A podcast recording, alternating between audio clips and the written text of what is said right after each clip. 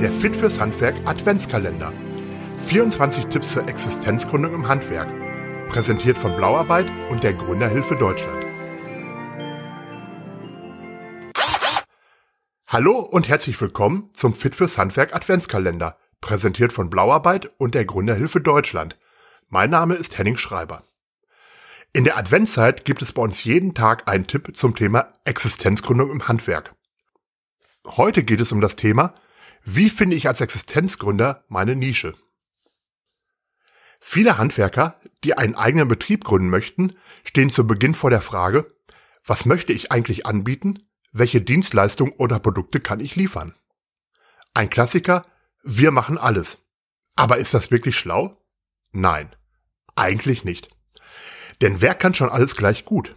Und in gleicher, zufriedenstellender Qualität? Wenn man bei seinem Lieblingspizzaservice anruft und die Auskunft erhält, ab heute gibt es bei uns neben Pizza und Pasta auch Sushi, Chop und Sauerbraten, wird man doch auch misstrauisch. Einmal hin, alles drin. Das gibt es nur bei Supermärkten. Und das funktioniert auch nicht immer. Es ist also besser, eine Nische zu suchen, sich zu spezialisieren, dies wirkt dem Kunden gegenüber wesentlich glaubwürdiger.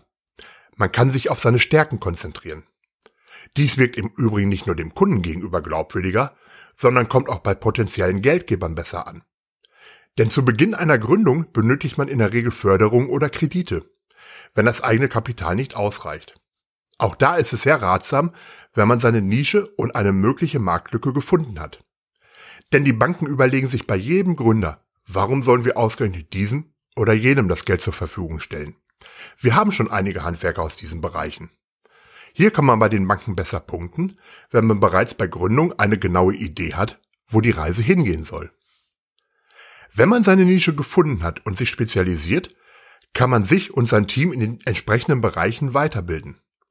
Dadurch kann man sich als Experte positionieren. Und sowas schätzt die Kundschaft. Letztendlich bringt eine Positionierung als Experte auch mehr Geld. Man kann höhere Preise veranschlagen, einerseits.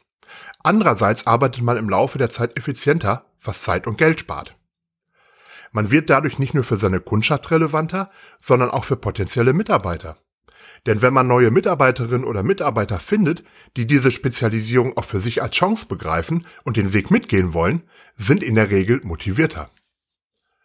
Sich vor der Gründung Gedanken zu machen, was kann ich, wo liegen meine Stärken und wo möchte ich hin, Kurz, wo finde ich meine Nische, ist also gleich aus mehreren Gründen von Vorteil.